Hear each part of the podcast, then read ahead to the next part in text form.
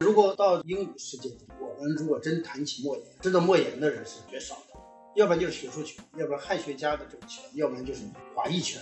说在中国谈到莎士比亚，谈到海明威，谈到这些个知名作家，在中国基本没人不知道。中国人呐，罗鹏太太是中国人，因为许多太太都是中国人呐，所以他们的这个工作背后，绝大多数汉学家背后还有一个中国女人帮助他们成功了。前两天我曾经批评一家出版社，说把一个非常好的书合同给终止了，《花木兰》。花木兰是深入西方读者群的一个形象，因为咱们不懂，一说花木兰的时候，可可能以为他们不知道，西方读者知道。我们没有自己的评判机制，就像我们自己做学问一样，我们都要以人家的理论，以人家的那个评判标准。我每年到那个十月七号前后，我们就判那个诺贝尔奖，那一出来之后，我们立刻就疯了似的跟风，没办法呀，因为我们没有自己的东西。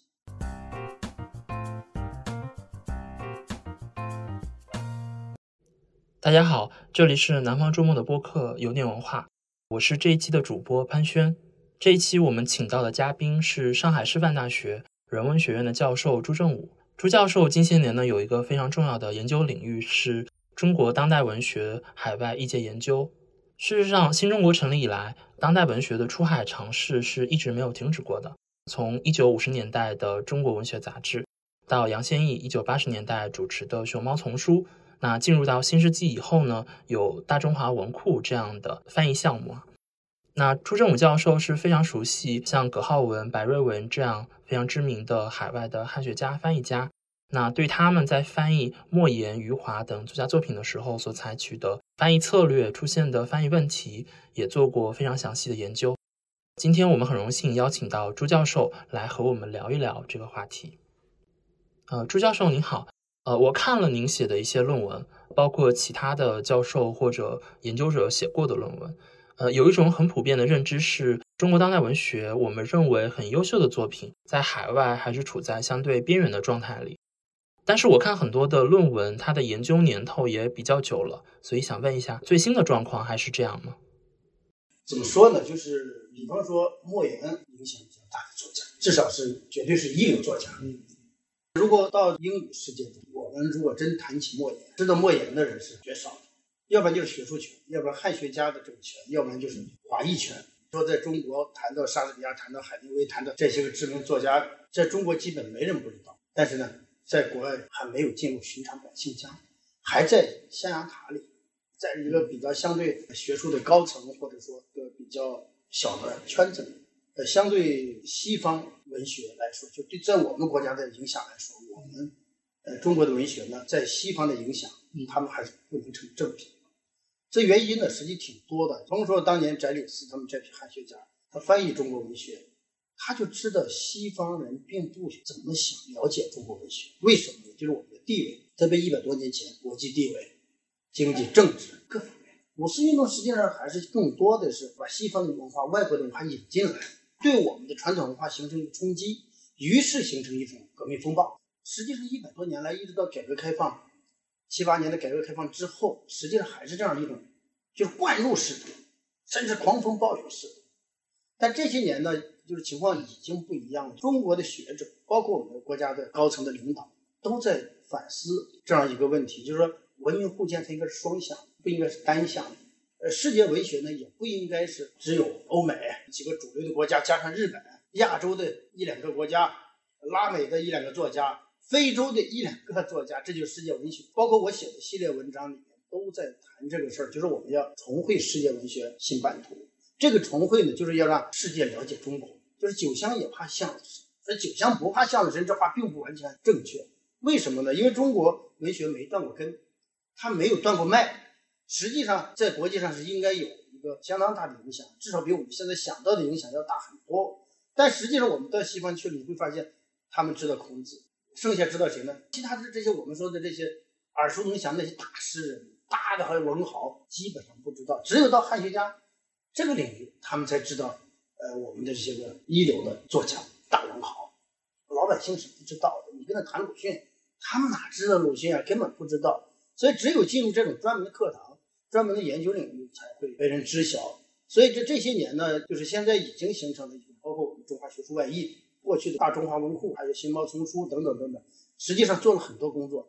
但是就有一条，当时我们在做这个工作的时候，有一点就是说我们是自己在做，对方并就是接受端目标语那边并没有多大的反响，因为这个东西最后还要看市场啊，那有没有读者，这才是硬道理。说读者没有看到你的东西，你说我译的多好。无论钱钟书啊，包括那个北京大学的这个著名的翻译家，自己说是英法翻译第一人的这个许渊冲先生，的确也是翻的不错的。但是这个东西是在我们这个圈里的熟悉。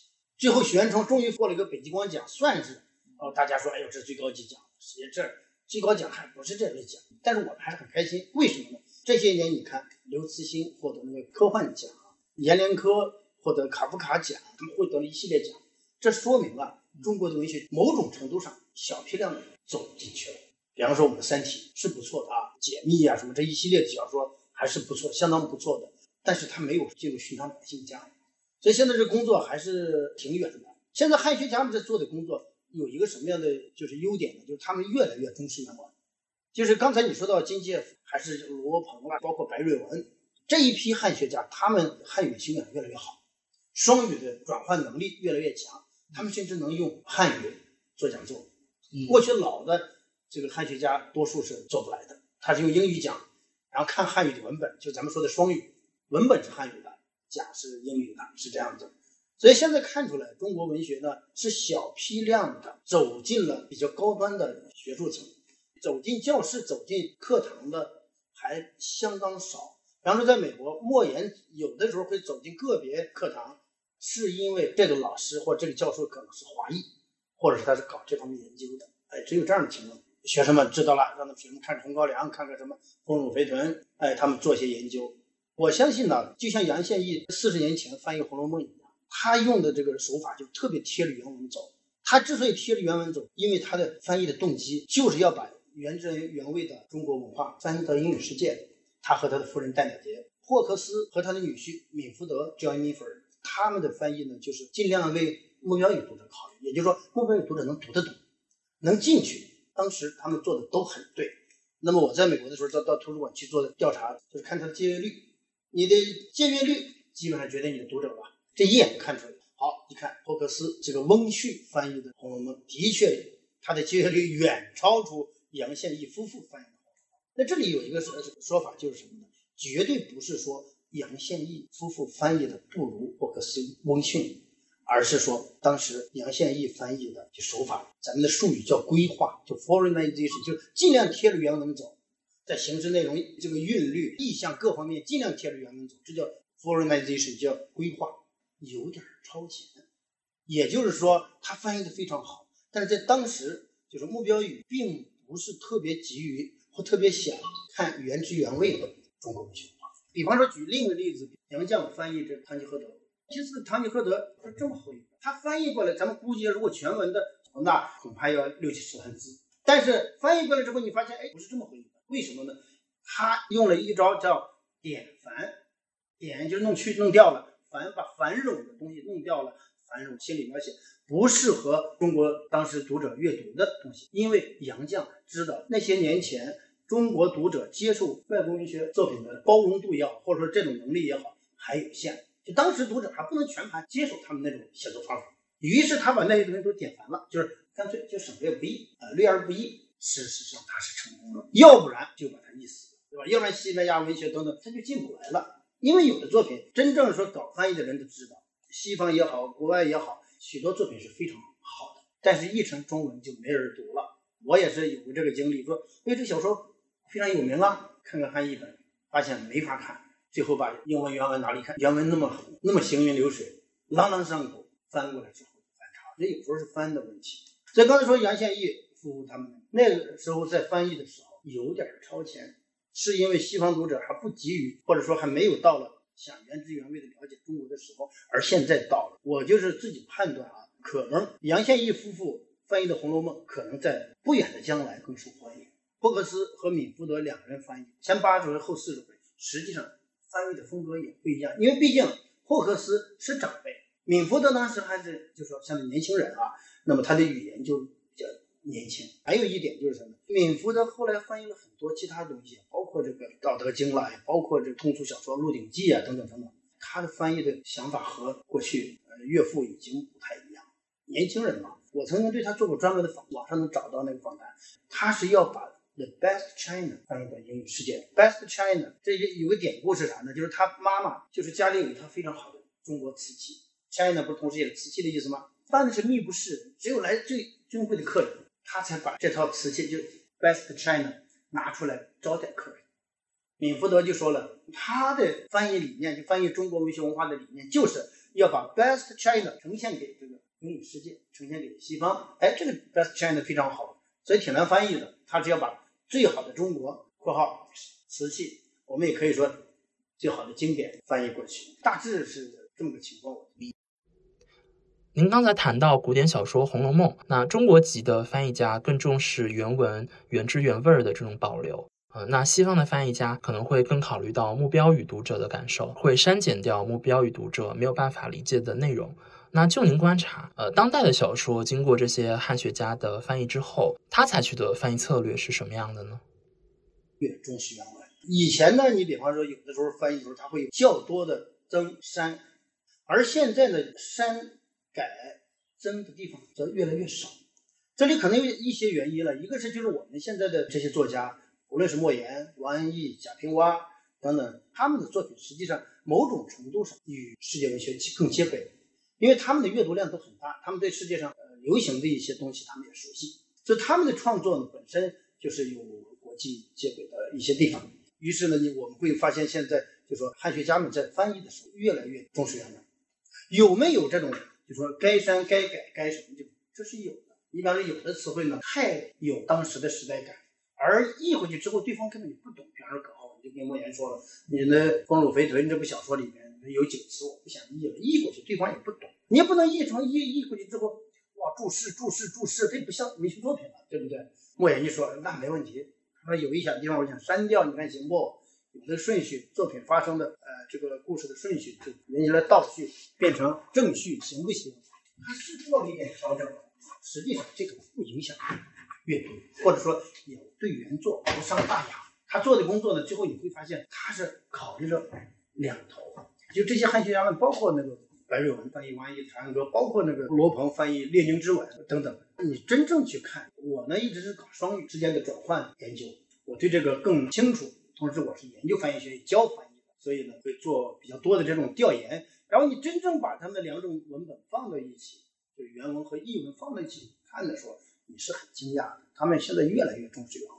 你比方说，我们说罗姆士翻译《三国演义》的，翻译《道德经》的那个美国纽约州立大学非常著名的汉学家，说罗姆士先生翻译《三国演义》四十多年前的事儿，或者说不到四十年前，和他的长辈邓罗翻译的《三国演义》，你就会发现这这是两代人。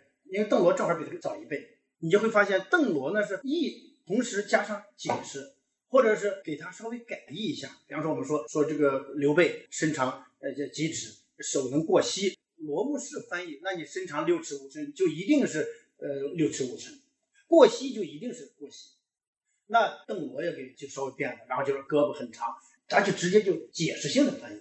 那么这种东西你会发现，你比方说哦邓罗那是上个世纪的三四十年代。那么等到了这个罗姆士呢，到七八十年代、八九十年代的时候，你就发现哦，这个变化很明显。就像你比方说翟里斯翻译《三字经》，一百多年前的事儿。那翟里斯翻译的《三字经》既不是三个字，也没有那些韵啦什么都没有。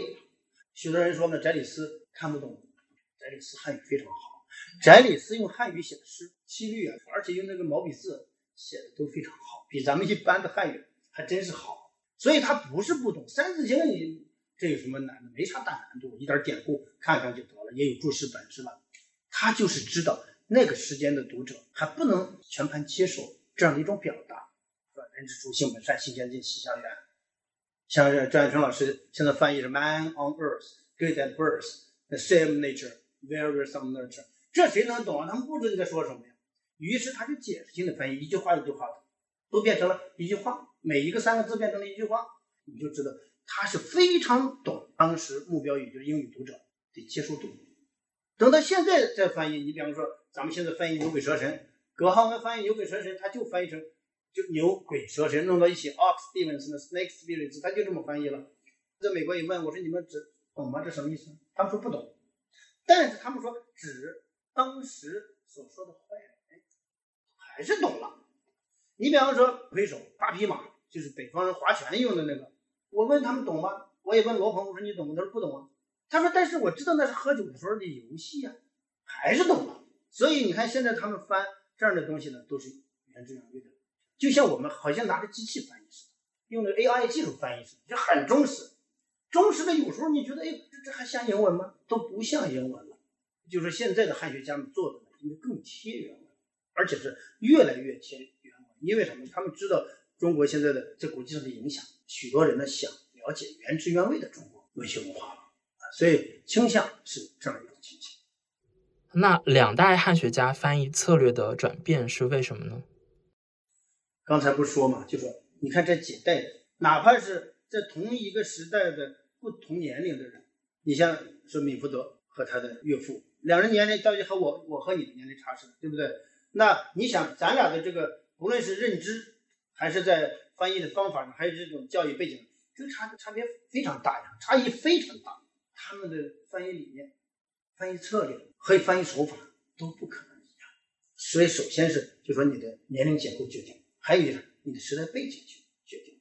那么汉学家们，如果说从第一批就是这些清教徒来中国传教，然后就开始翻译《四书五经》等等这些东西开始，到现在已经四百多年了。这四百多年，你会发现汉学家们，就说不论是清清教徒传教士啊，还是后来的真正的汉学家，他们翻译的时候呢，都不生活在政治的真空当中。有的人就是孔子的儒儒家思想，那有致命的缺陷，那我要给你弥补。我翻译过来是要拯救你这些迷途的羔羊，他就是这个想法。有的呢，则是出于爱好、情趣，或者是因为太太是中国人，他就，工作所需等等等等。但多数还是什么？他翻译中国文学文化，实际上是繁荣他们就目标语这边的文学文化。所以，当我们来看汉学家们的东西，没必要是神化他，而是说我们看了他们的确做了很多有益的工作。但是呢，由于时代不同，呃，有些时候你会发现他有的这个翻译的时候呢。他会做些微调，这个微调有的时候是无意识的。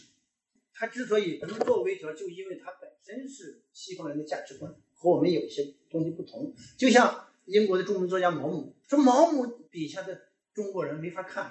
其实毛姆有的小说我们就没法去翻译或者去讲，翻译呃讲也只能是带着批判的眼光。他笔下的中国人，包括上海人形象，都是非常的底层，非常的不好。你说毛姆天生带着偏见吗？那种帝国的那种思想就在骨子里，骨子里就有这个东西，所以许多汉学家在翻译的时候，在改就说译的时候，他会有这样的一种眼光，或者有这样一种无意识，有的时候甚至是一种集体无意识，它会有这样一种东西的，所以这也避免不了。但是呢，我刚才说了，就越离现在近，他们就呃忠实度就越高，也就是用的异化手法，就是 foreignization 就异化手法就越大。这总体来说，现在他们在翻译中国文学作品的时候，总体来说是很重视原文。呃，所谓的增改删的地方是很少的。但实际上，这个翻译，咱们看到的就是网上动不动就有人骂这个翻译，骂那个翻译。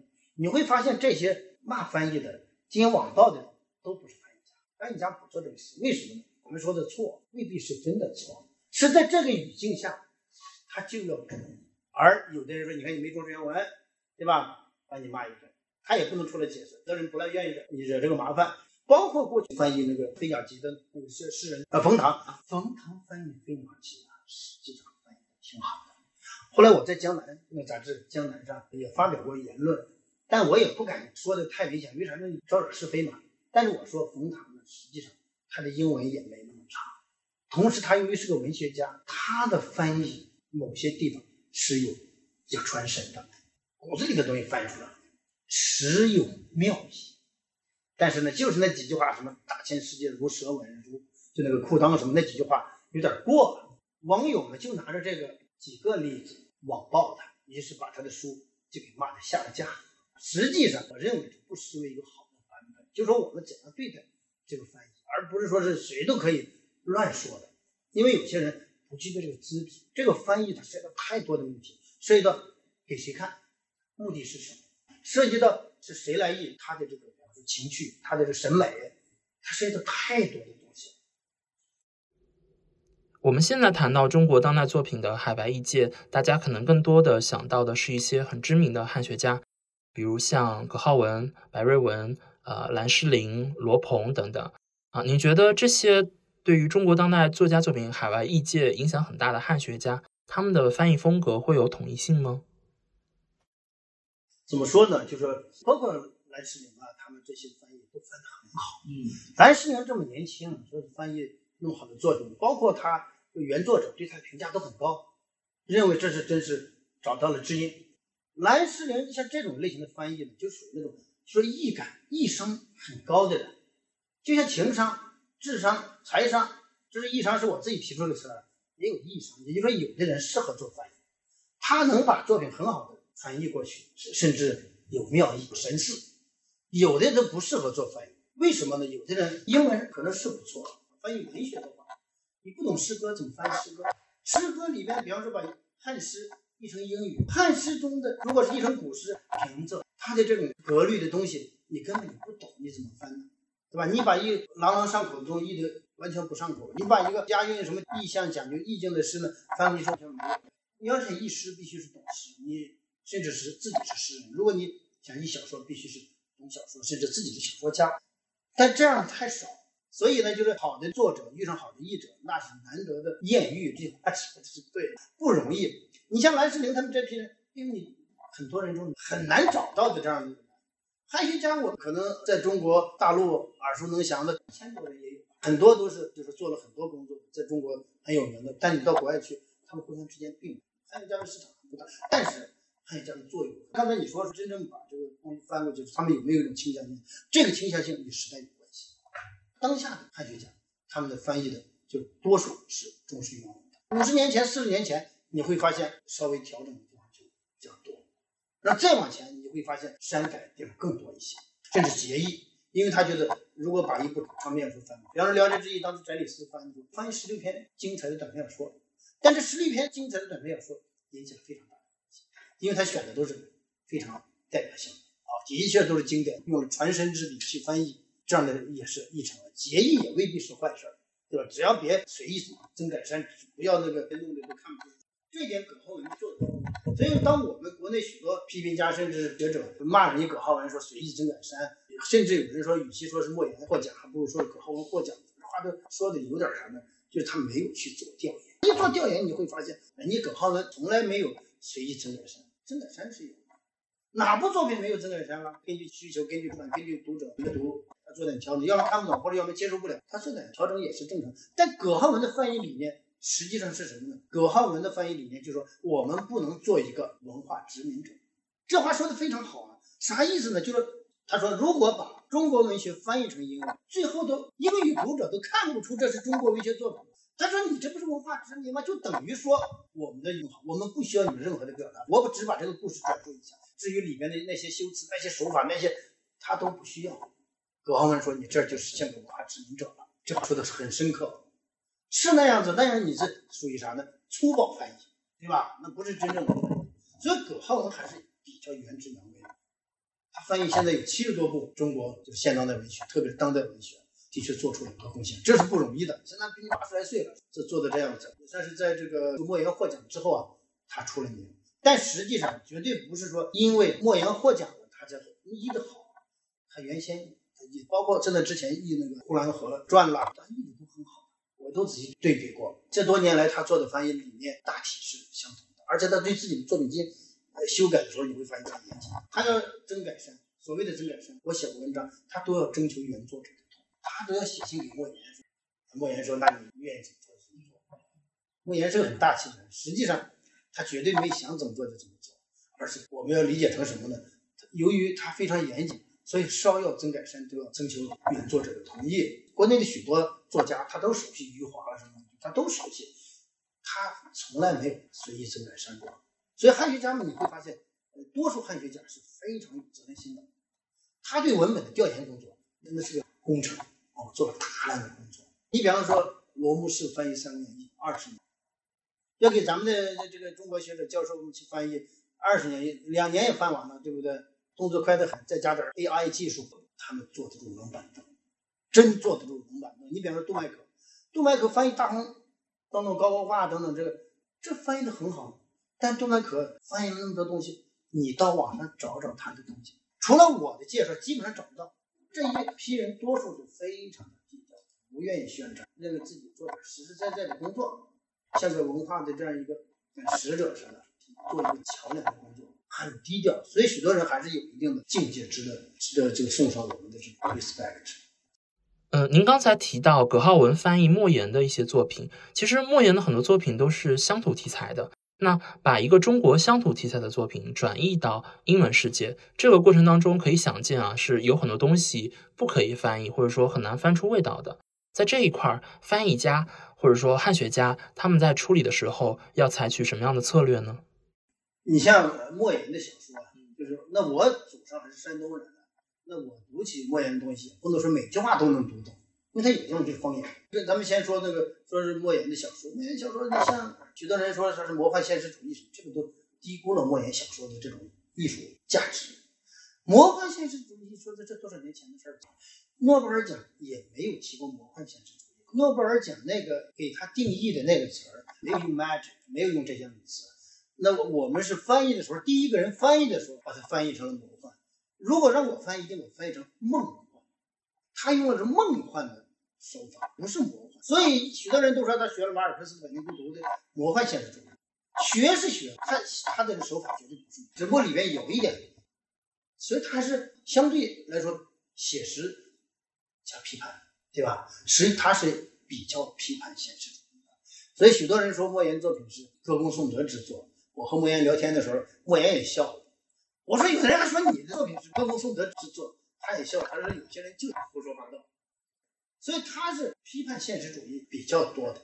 同时呢，他一些手法，你比方说他也说过啊，他也到那个到这个福克纳的墓前，对吧？献上一炷香，而且说福克纳你是我的老师。他的确学了福克纳，他真是没有机械的模仿过任何东西。你比方说他哇，我就跟那莫言老师我说你一定是看了福克纳的《我弥留之际》之后写的。因为我的博士学位论文写的就是他，我对他的作品太熟悉。我说你那种构思，我相信一定是看了他之后受到了启发。他说这种兄弟高，因为莫言看了福克纳的小说之后，莫言感叹原来小说还可以这么写，启发了他。比方说福克纳的小说里面《约克纳帕塔法线》，莫言的东北高密乡。后来我们许多作家都在挖掘这儿，挖掘就是像福克纳自己家乡的邮票般大小的。地方，因为在地图上就是邮票般大小的地方，包括阿兰呀等等等，最后都在走这条路。为什么呢？这也就是说是在写自己啊生于斯长于斯的地方，自己熟悉的地方，而不是完全要写新的东西，完全自己不属于自己就是生命里面的东西。你比方说哈金，对吧？在美国写小说，哎也红了，也获了呃四五个比较大的奖，因为他都写的是中国人啊，在美国，因为他就是从这儿过来，对不对？现在去了这么多年。他这方面有深刻的体验，他平时接触的华人圈或中国人圈，他最了解。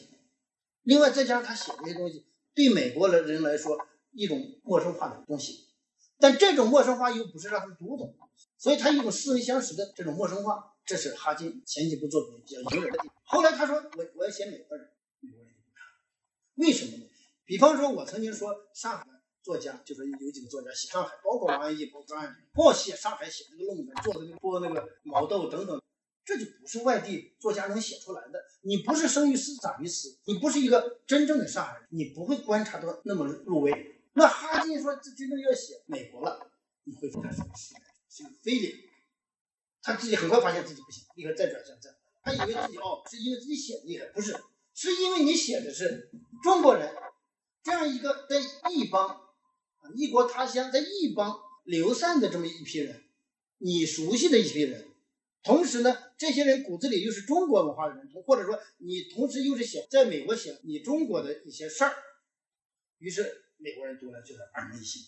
所以我曾经在那个《文汇读书周报》上有篇文章，我说哈金为什么那么好，就说了这个道理。我没说的英文不好，你英语再好，难道还没有本土作家的好吗？他的那个英文咱们读起来一看就是中国人写的英文，而我说。他的这种又是陌生化效果，就是不光他写的文化的东西，写的人物形象的东西是陌生化的，他写的语言也也是陌生化。美国人读了之后呢，耳目一新。海外读者读中文的时候，还是需要一一种陌生化的体验和效果。之前会有一种观点认为，是不是乡土题材的文学作品在转移到英文世界的时候，它的难度天然会比，比如说王安忆写的都市传奇类的小说会更难一些？这是一种误解吗？这个怎么说呢？就是说，你比方说有一次贾平凹，我们在开那个中国当代文学翻译峰会，来了好好几十个汉学家嘛。贾平凹问我，说是他的作品就翻出去了，他说因为当时莫言已经获奖了。没有莫言的影响大，呃，这是什么原因？这个问题是很难回答的，是吧？我我就说了，我说贾老师，您的作品和莫言老师作品超一流，不存在孰高孰低。但是呢，我说方言的东西多，然后地方文化的东西，你像秦腔、古儒等等，我说这些东西这么多文化镶嵌在你的文学作品里头，说把这些东西都翻出去，难度是很大的。翻是翻了，但丢了很多。我说，而莫言呢？莫言是个 storyteller，他不论是写小说，还是这个做报告、做演讲，他是叫 one story after another，一个故事接着一个故事，最后指向一个道理。我说，故事好一样。我说，你这些地方文化这些东西翻不过去。秦腔有些东西咋翻呢？拿着什么凳子、桌子在那乱敲。知道啥意思？不知道你，然后你这解释很多东西吗？一解释又不像文学作品。谈到中国当代文学在海外的译界，大家天然会觉得一些很重要的国际性的文学大奖，对于他们被海外读者接受加成是很大的。但是我们现在看，莫言得了诺贝尔文学奖之后，在海外市场的销量和数据方面，其实是比较一般的。您怎么看待这种国际性的大奖对于中国当代作家在海外的译介的影响呢？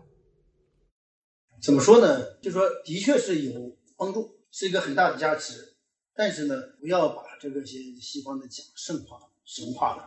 比方说，哦，诺贝尔奖授给谁谁，就一定要我们要认为这就超一流了，这倒未必全对。或者说，有些个人没获得，咱没事实上没获乔伊斯什么的许多。大文豪都没获得，但绝对是超一流大作家，对不对？但是呢，就说的确是有影响。你比方说莫言的地位，自打获得诺贝尔奖之后，那他的地位就高出中国这些一流作家了。国外呢，研究他的人也增多了。咱们去去 Google 一下，能看到哦，这个学校有研究了，那个学校有研究了。但他们研究的各自的他们自己的母语，就是翻译过去的本子。那么中国当然，短时间内你会发现，研究莫言翻译的文章和研究莫言作品的文章。哇，激增几百篇就出来，的确是有这样一个效果。一边是莫言，在国外我们看还是没有多少销量。国内，比方说上海文艺出版社，他们作家出版社都印了他的东西，并不像我们所预料的那样真的井喷了。莫言也没发大财，对吧？那点钱说他不到北京买个房子，在上海买房子好像也不够。莫言还是个最多也算个中产，还不是富豪，对不对？还不像是。说是你比方说丹布朗或这个没获得这这些奖，但是丹布朗是个算是个富豪了，没问题啊。当时曾经在零八零七年，人家排进美国富豪榜前七前八的。这里还要说有些什么东西呢？就是我们读书的人还是少，读小说的人少，就是整个读书还是少，整个我们民族还需要在这方面再努力。呃，所谓的中国当代文学走出去这样的提法，其实很早就有了。比如五十年代，呃，《中国文学》这本杂志；八十年代，啊，杨宪益呃主持的《熊猫丛书》。我们现在在看当代作品在海外的接收情况，感觉这个传递的过程还是有很多困难在里边的，很艰辛。就说真正你到英语世界去看，能在他们呢有阅读量的，还是他们自己翻译的，就是一定是目译者翻译的东西，这是一。第二呢，你比方说他们了解我们的东西，就像那天我曾经批评一家出版社说把一个非常好的书合同给终止了，《花木兰》。花木兰是深入西方读者群的一个形象，因为咱们不懂，一说哎花木兰，可可能以为他们不知道，西方读者知道，他们知道花木兰这个形象。然后呢，还有一个是 The Monkey，就是孙悟空，都知道。所以这个书的画册什么卖的很好，都知道的。咱们自己反而对什么目标市场调研不够，这方面咱们就有的时候是没有记好这个轨，就是对目标语的阅读市场，老百姓到底能看什么，能接受什么，他的接受度是多少，咱们没有概念，咱们光单一的认为，哇，只要翻过去了。你比方说，咱们到现在出版社还弄了一本好书，获了布克奖了，或获了什么公关奖了等等，然后还到现在这个老板说，啊，你给我找个随便找个译者就行了，还是这个状态。弄一个翻译合，弄一个合同还叫什么？叫做委托翻译合同。就是你做记者做什么，你知道，任何东西都有版权、著作权。我们作为翻译家，任何我翻译的东西都有著作权，和原著作人享有同样的著作权。而许多出版社说我找随便找个译者。那个叫委托翻译合同，说我委托你翻译，这个意思就是这个版权不不是你的，这都是违法合同。严格来说，就是这里说明什么呢？即使做出版人，许多人他都没对翻译没有概念，他都不知道翻译有多重要，他都不知道你这个东西交给谁，效果是迥异的。这说明我们的整体素质素养它不够，甚至不知道英语水平什么是高的。比方说。一个出版社的老总让我给审一本书，一个月之后他问我这本书翻的怎么样，我说这个他翻译的和原文没啥关系，他很吃惊啊，他说，哎，这人英文水平很高的，六级都过关了，他们认为六级都过关了，我们是搞专业的，就是六级过关和不会区别大吗？如果既然你比我高，咱俩在姚明面前没啥区别一样，所以咱们这个市场存在很多问题，对翻译没有正确认知，对文本没有正确认知啊，对这个市场。更不去做很深刻的、就接地气的调研，所以这这咱们要做的工作还是挺多的。如果要文化走出去，咱们现在是做到了译过译过来，译过去了，译过去和走出去，走出去和融进去又更不一样。啥叫融进去？就像我们刚才刚才咱们说说，我们没有人不知道莎士比亚，中国人没读过的任何作品也知道知道他。然后呢，没有人不知道鲁迅，没有人不知道李白。然后你到西方世界能吗？西方很多有名的人，西方世界能知道很多有名的中国人吗？刚才我说，除了孔子，还能知道谁了？剩下普通老百姓可能一个都数不。而我们能数出一大帮的安安徒生了，什么爱迪生了，那太多了。所以这个东西怎么说呢？就是我们还没有真正做好调研，我们还没有说是很接地气的去做。而且有些时候，比方说我们单一的哇，自娱自乐的翻过去，按几万块钱，或者是政府给你点钱，把它翻译成外语。刚才没说。翻译出去和走出去不，走出去和融进去又不一样。什么叫融进去呢？进入寻常百姓家，大家耳熟能详。一说起来，莎士比亚谁都知道，对吧？啊，大戏剧家、大诗人等等等等，甚至他的那种故事都知道，沙翁情史都能编出来，都能有这种东西。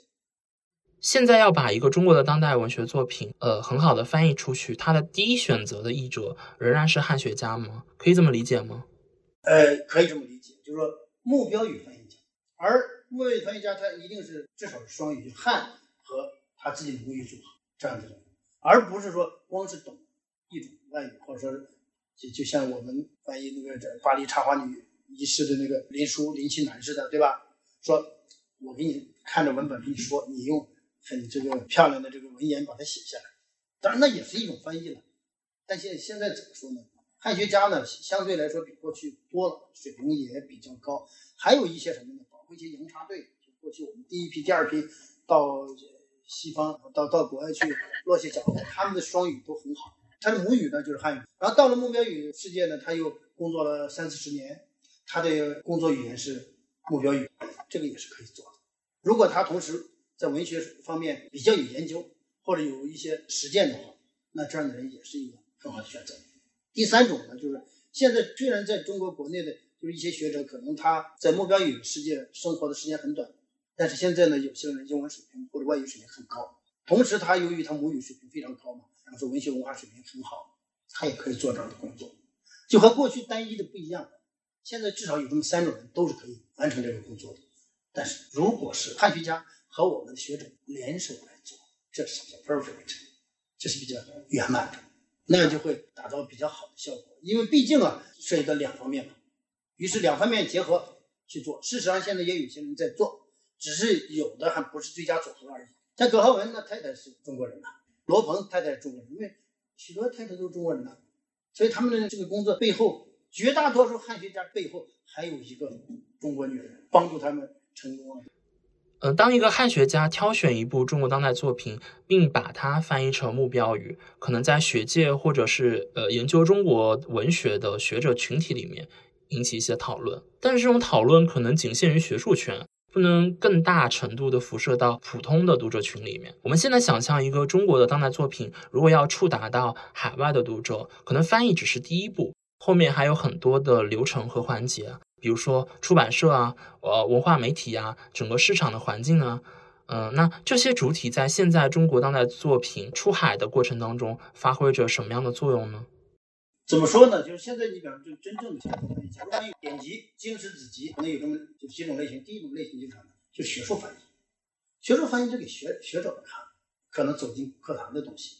还有一种是通俗翻译，我把它给通俗化，让普通老百姓能懂。实际这样也蛮多的，《论语》的翻译啊等等，许多就是这样的。大家都能懂，那这个就要像走进世俗了，走进这个寻常百姓了，那他的翻译就不能在那种翻译，哇，注释什么什么等等等，他做较多的规划处理。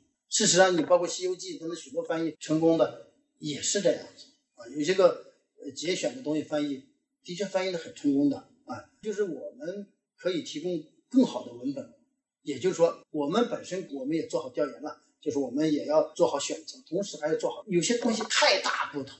太艰深的东西，我们中国学者可以做一些工作。这些工作也可以是那种像英文的，我们看小时候看英文的原文叫 simplify 的那种简写了。还有啥呢？把它节选、节本、删节本等等等等，可以做这样的工作，但不损害原文的要义，不损害原文的这种精髓、最美的东西、核心的东西，我觉得就行。过去我小时候看《史记》十卷本话，从头到尾看一遍。过去就搞了个《史记选》。把那精选的、精精髓的东西全放了，有的时候陈设世家也未必整个都放上，精选的地方放上去，精彩的地方放上去就可以了嘛。前后加上几句引子，这块前面介绍一下，后边还有什么引注，加个注释什么。像这样的本子也很成功，这样的本子译成外语啊，我相信也是很有市场的。所以我们是可以做一些工作的。嗯，最后一个问题，我们刚刚讨论的这些作家作品，主要还是围绕在呃上个世纪五十年代和六十年代出生的作家。啊，他们可以说是中国当代文学的纲鼎者啊，他们的作品也是很经典的作品。那如果我们已经把中国当代最好的作家作品呃翻译到海外，但是在海外市场上仍然没有得到很好的优待的话，那是不是对于上个世纪啊八十年代甚至是九十年代出生的青年作家来说啊，他们之后想要让自己的作品被海外读者看到，会变成一个更难的事情？这话说的对啊，就现在的青年作家东西想被接受并翻出去。这是很难的，因为很少有人说，哎，我自己雇一批人去翻译，你进入不了主渠道呀。能进入主渠道呢？现在几种类型，一个是就获大奖，一个就政府推，要不然就是对方认可你。但对方认可你，这个难度太大，他怎么认可你？你语言都没没有，能读汉语的这个西方人有几个呀？从目前来说，你比方说现在咱们真正说有很多作家 能够被西方人认可，还是因为翻译成了他们的主流语言呐。没错，是翻译的很忠实原文，然后呢，你的东西得到了完美的体体现或者呈现，但是必须还是要翻出去。能读这个中文译本的诺贝尔奖评委已经死了，现在还没有说是谁能流畅的进行阅读。事实上，马悦然汉语水平到底有多深，我们也没见识过。倒是这些汉学家们还是呢，就是能够比较好的进行阅读，但这些汉学家没有一个是诺贝尔奖评委的。你比方说，阎连科获卡夫卡奖。那还是那夫妻俩名字我忘记了，那夫妻俩翻译成捷克语，翻译成什么？啊，两人汉语都很好，我都和他们聊过天。啊，两人很很卖力的把他东西翻过去，请他到他们广场做演讲，等等等等，他们来做翻译，对不对？要不然阎连科那怎么能引起这样的一个反响？说了半天还是什么？要有这样一个机制，包括我们也可以，比方说就搞一个大奖，现在有，但还没有那种比较普及的奖，比方说英英语世界。呃，或者是外语世界，至少主流的比较大的这种语言，我们搞几个大奖，比方说国外人翻译中国文学文化做得好的，我们搞几个大奖。现在还没有真正的大奖，比方说一年评一个，就像诺贝尔奖似的，然后最后能够被都认可，这也是个办法吧。我们没有自己的评判机制，就像我们自己做学问一样，我们都要以人家的论。以人家的那个评判标准，每年到那个十月七号前后，我们就判那个诺贝尔奖。那一出来之后，我们立刻就疯了似的跟风，没办法呀，因为我们没有自己的东西。实际上，诺贝尔奖那是多少钱呢？咱们现在说是哪个富豪拿出这么笔钱呢？对吧？不论是王健林还是谁，他一个小目标的，一个亿拿出来都太够了。和当时的诺贝尔也不算太有钱，但是他把这个钱都放在诺贝尔奖上了，设一个奖的时候，然后你会发现，哇，影响了一百多年，而且呢，就改变了文学史，对不对？改变了世界文学的格局，改变了人们的就文学观、审美观等等等等。那我们为什么不能？我们也可以这样来做呀。那我们也可以引领这个世界上的许多东西，我们也可以通过这个来进行文明互鉴嘛，对不对？文明互鉴的双向的，干嘛我们成天？哇，到时候就盼着这个奖那个奖。不能，好的，很开心朱教授和我们分享了这么多的内容，呃，谢谢大家的收听。